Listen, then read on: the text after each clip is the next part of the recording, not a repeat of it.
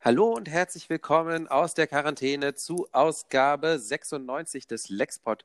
Schön, dass ihr wieder dabei seid. Es hat schneller geklappt, als ich dachte, dass ich jemanden gefunden habe, der mit mir sprechen möchte über das ganze Thema, was uns zurzeit umtreibt. Und das ist Jonelle. Hallo. Hallo. Sagst du kurz ein bisschen was zu dir?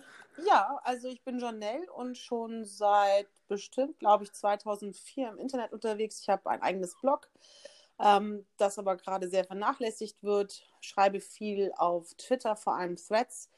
Ähm, ein bisschen was auf Instagram. Normalerweise mache ich nichts mit Medien, also beruflich. Das ist alles sozusagen, dient meiner, äh, meiner Psychohygiene eigentlich nur einer von diesen Threads war es auch, äh, der mich dazu bewogen hat, dich anzusprechen, ob wir nicht mal spre äh, ähm, miteinander sprechen wollen. Und zwar hast du, wann war das eigentlich vorgestern oder so, ne? Ja, glaube ich, hast ja. du geschrieben. Also es war, es wurde dann ein längerer Thread, aber erstmal stand der erste äh, Tweet eine Weile da und den würde ich gerne mal vorlesen. Da hast du nämlich geschrieben: Diese Pandemie führt bei mir zu einer sehr starken Verunsicherung. Damit meine ich nicht das Gefühl von ausgeliefert sein. Vielmehr ist es eine Unsicherheit, die bewirkt, dass ich vieles in Frage stelle, Dinge von einer anderen Perspektive sehe und mich neu orientieren muss.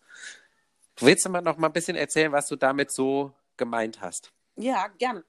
Ähm, naja, es ist ja so, dass ich zu sehr, sehr vielen Dingen eine ziemlich klare Meinung habe und die auch gerne und laut und überhaupt kundtue. Und so für mich immer einen klaren Weg sehe. Oder wenn ich mich äußere, dann sehe ich zumindest den Weg. Also oft sind es sozusagen das, was ich schreibe, ähm, das Ende eines Prozesses. So und ähm, diese Pandemie kam jetzt also. Ähm, das ist ja auch etwas, was jetzt nicht von einem Tag auf den anderen, sondern seit November, Dezember gibt es also immer wieder Nachrichten und erst war es weit weg in China und so langsam krocht sich das also in unsere Richtung und ich hatte da sehr viele verschiedene Empfindungen, aber letztendlich ist es so, ich habe ich hab überhaupt gar keine Ahnung. Also ich lese Sachen, ich versuche mir ein Bild zu machen. Ähm, ich, ich habe Angst, ich habe aber dann auch wieder keine Angst. Ich weiß nicht, wohin das führt. Es tut mir leid für die, für die Opfer, die, die krank werden äh, oder auch sogar sterben. Gleichzeitig sehe ich aber oft auch, auch Chancen und Möglichkeiten, äh, die sozusagen, oder äh, Möglichkeiten nicht, aber das, das, dieses Virus macht ja viel mit unserer Gesellschaft und manches davon ist sogar positiv. Und all diese Gedanken schwirren also in meinem Kopf und sie kommen nicht zu etwas Griffigem, nicht zu etwas, wo ich sagen kann, so, jetzt kann ich mal was dazu sagen und das sieht so aus und das ist für mich der klare Weg dahin. Andere können einen anderen haben, aber ich weiß, wo es hingeht. Und ähm, das kenne ich nicht, dieses Gefühl. Das hatte ich selten, habe ich selten. Und ähm, das wollte ich zum Ausdruck bringen. Ja. Äh, du bist aber auch einer der wenigen, finde ich, der das äh, geschrieben hat. Das hat mich daran interessiert, weil ich lese ja äh, wahrscheinlich ähnlich wie du in, in meinen Timelines äh, relativ viele Leute, die äh, zu wissen scheinen, sehr genau, wo es hingehen sollte. Ja, das erschüttert mich auch immer ein bisschen, muss ich jetzt ganz ehrlich sagen. Also ich kann manches verstehen, ähm, wenn es aus einer Angst resultiert. Also wenn Leute sozusagen ähm, zu einer Risikogruppe gehören oder äh, Kinder, Familienangehörige haben, die zu dieser Risikogruppe gehören, die natürlich ähm, als allererstes ähm, sich und, und ihre Familien, Familie schützen wollen. Also das ist sowas, das verstehe ich. Das sind dann so Mechanismen, wo ich sage, okay, wir müssen jetzt alles in die Wege leiten, damit wir hier geschützt sind. Und da bin ich auch total d'accord. Das finde ich, das, das kann ich nachvollziehen. Aber auch viele andere, die die Dinge fordern, Dinge sagen, Dinge glauben, erklären, wie es funktioniert. Und ich denke mir so, also wenn ich eine Sache aus dieser Fülle von Informationen, die ich versuche zu sammeln, ähm, herausfiltern kann, dann ist die, dass wir überhaupt gar keine Ahnung haben, was abgeht. Also das ähm, ist, ist das erste Mal, dass dieser Fall so eintritt. Natürlich gab es vorher Pest und andere Seuchen mhm. und so weiter, aber in, in, in unserer westlichen, ähm, medizinisch ausgereiften Welt ähm, mit großen Möglichkeiten zur Kommunikation oder aber auch Reisemöglichkeiten, dass sowas eben überhaupt so schnell zu einer Pandemie werden kann, ist das das erste Mal. Und ähm, bin ich immer bin ich immer überrascht, wenn Leute dann schon wissen, was zu tun ist. Ist dieser Kommunikationsaspekt vielleicht auch ein wichtiger Teil davon? Also dieses, da geht es ja darum, also geht es vielleicht auch vielen Leuten einfach darum, dass sie das Gefühl haben, sie müssen irgendwie dazu was sagen? Das, das glaube ich. Also wir haben ja alle gerne, gerne Meinung und, äh, und Expertise. Also ich, es ist ja auch, ich kann das auch nachvollziehen. Also auch, auch Meinung sagen oder Gedanken äußern ist ja, ist ja ein Teil der Verarbeitung. Also es ist ja, ich finde ja Twitter zum Beispiel hat etwas sehr Therapeutisches. Also ich finde es ja zum Beispiel, gehöre ich nicht zu den Leuten, die sagen, dass, dass, es, dass diese Kommunikation da ganz furchtbar ist und alles scheiße und alles doof.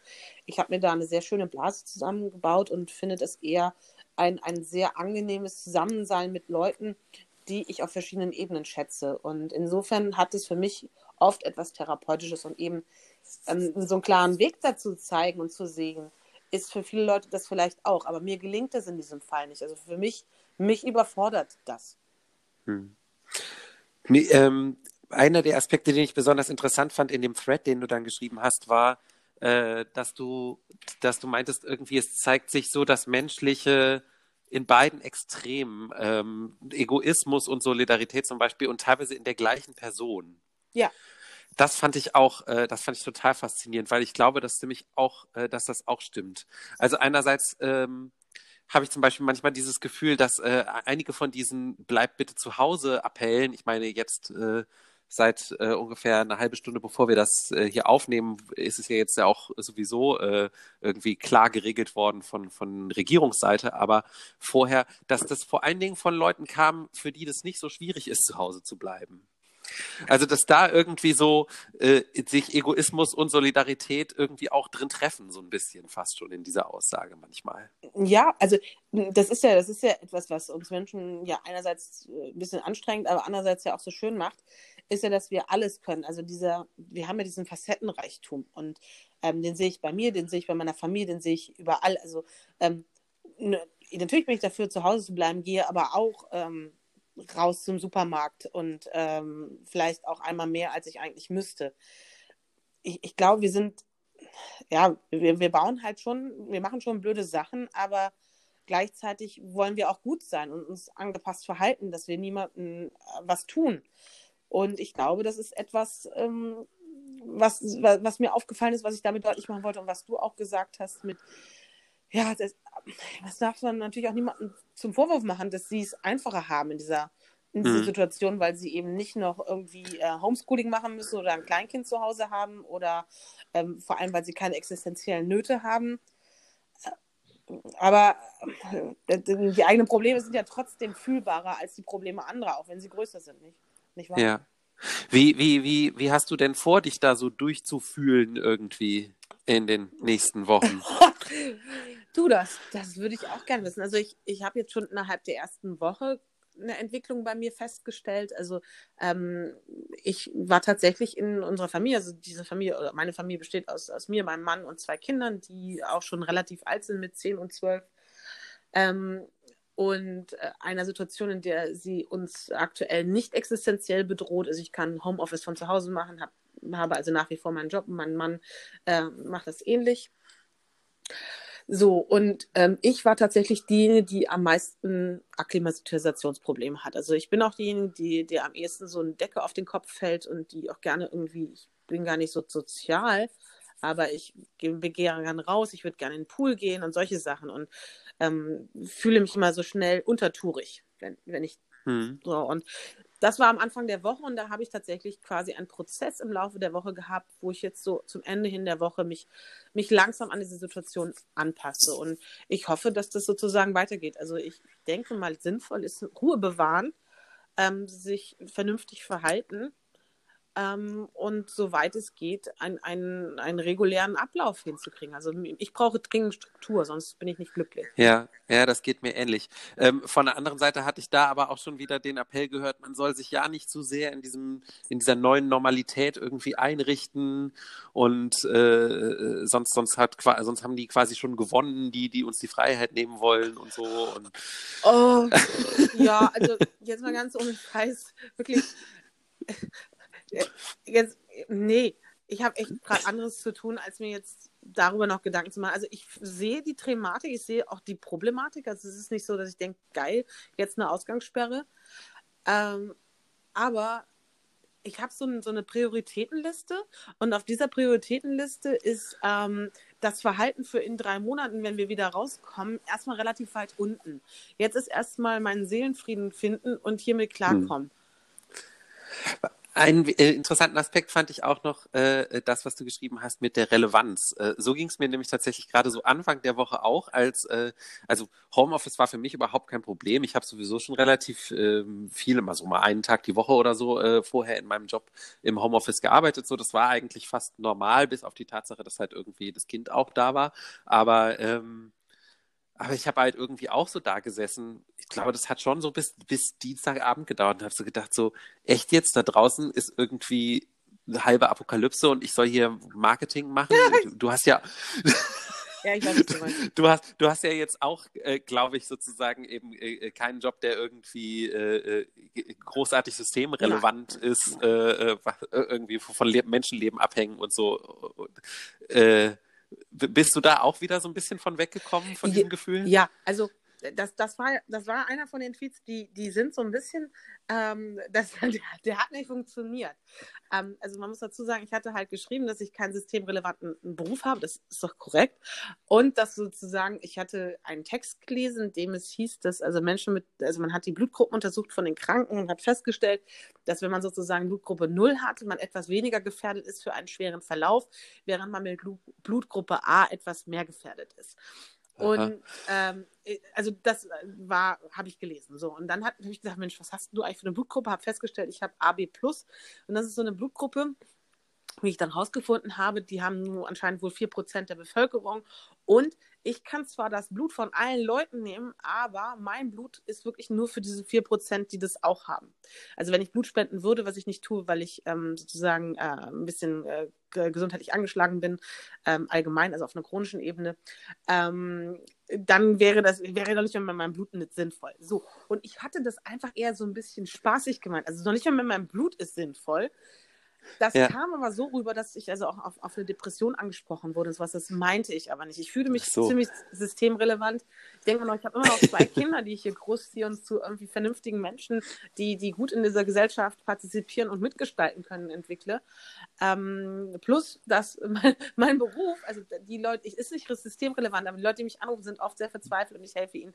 Also insofern, ähm, auch da kann ich zumindest das Gefühl vermitteln, ähm, im Dienstleistungsbereich, ähm, weiterzuhelfen und die Probleme anderer Leute zu lösen. Und äh, insofern, nein, mir geht es gut, es ist alles super und ich bin mit mir in, im Reinen. Und, aber wir kennen schon auch beide dieses ja. Gefühl, dass wir denken, wir werden nicht irgendwann mal äh, in Zeiten, wo wir wieder alle zusammen im Zug sitzen können, so eine Durchsage hören, ist zufällig ein Online-Redakteur an nein, Bord. Nein, nein, nein, also überhaupt nicht. Also definitiv nicht. Nein, ähm, äh, nein, habe ich, hab ich, hab ich verfehlt, mein, diese wichtige Berufung. ja. Ähm, wie, wie, was machen wir denn? Ähm, ähm, wie, wie kommen wir denn dazu? Ist, ist das ein Fall für äh, äh, dieses Wort Ambiguitätstoleranz, was ja äh, gerade im letzten Jahr auch irgendwie, glaube ich, viel rumging? Oder, oder äh, müssen wir einfach nur auf bestimmte Autoritäten wie Christian Drosten oder so hören und alles wird gut? Ich glaube, es ist definitiv ein Fall für Ambiguitätstoleranz. Wobei ich ja sowieso ein ganz, also ich finde Ambiguitätstoleranz oder äh, ist sowieso das aller Allerspannendste. Ich glaube, das ist das, was wir, es sollte Schulfach werden äh, und dann gibt es ganz viele Probleme nicht. Ähm, aber ja, also ich, ich glaube, wir sind eben wieder, äh, das ist ja gerade das Interessante und das ist ja der Punkt, warum ich noch nicht einen Weg gefunden habe. Diese Situation ist so komplex und so undurchdringlich und das macht ja auch Spaß, also nicht Spaß, aber es ist ja auch das Spannende daran, sie ist nicht greifbar. Natürlich hat Droste Ahnung und kann uns tolle Sachen sagen und ich würde ihm eher glauben als äh, vielen anderen. Aber ähm, auch er wird nicht den Weg kennen und es wird viel Trial and Error geben. Und wir haben den Vorteil, dass noch vor uns andere Länder mehr betroffen waren, von denen wir nutzen können aus deren Erfahrungen und auch sollten. Ja. Er ist ja sogar selber so jemand, der ganz, äh, also als ähm, äh, irgendwie vorbildlicher Wissenschaftler, der immer sagt, ja, das wissen wir halt noch ja, nicht. So, das ja, kann genau. so ausgehen, das kann so ausgehen. Genau, und das, das halte ich auch, das ist, das ist der Ansatz, den wir, den wir haben müssen.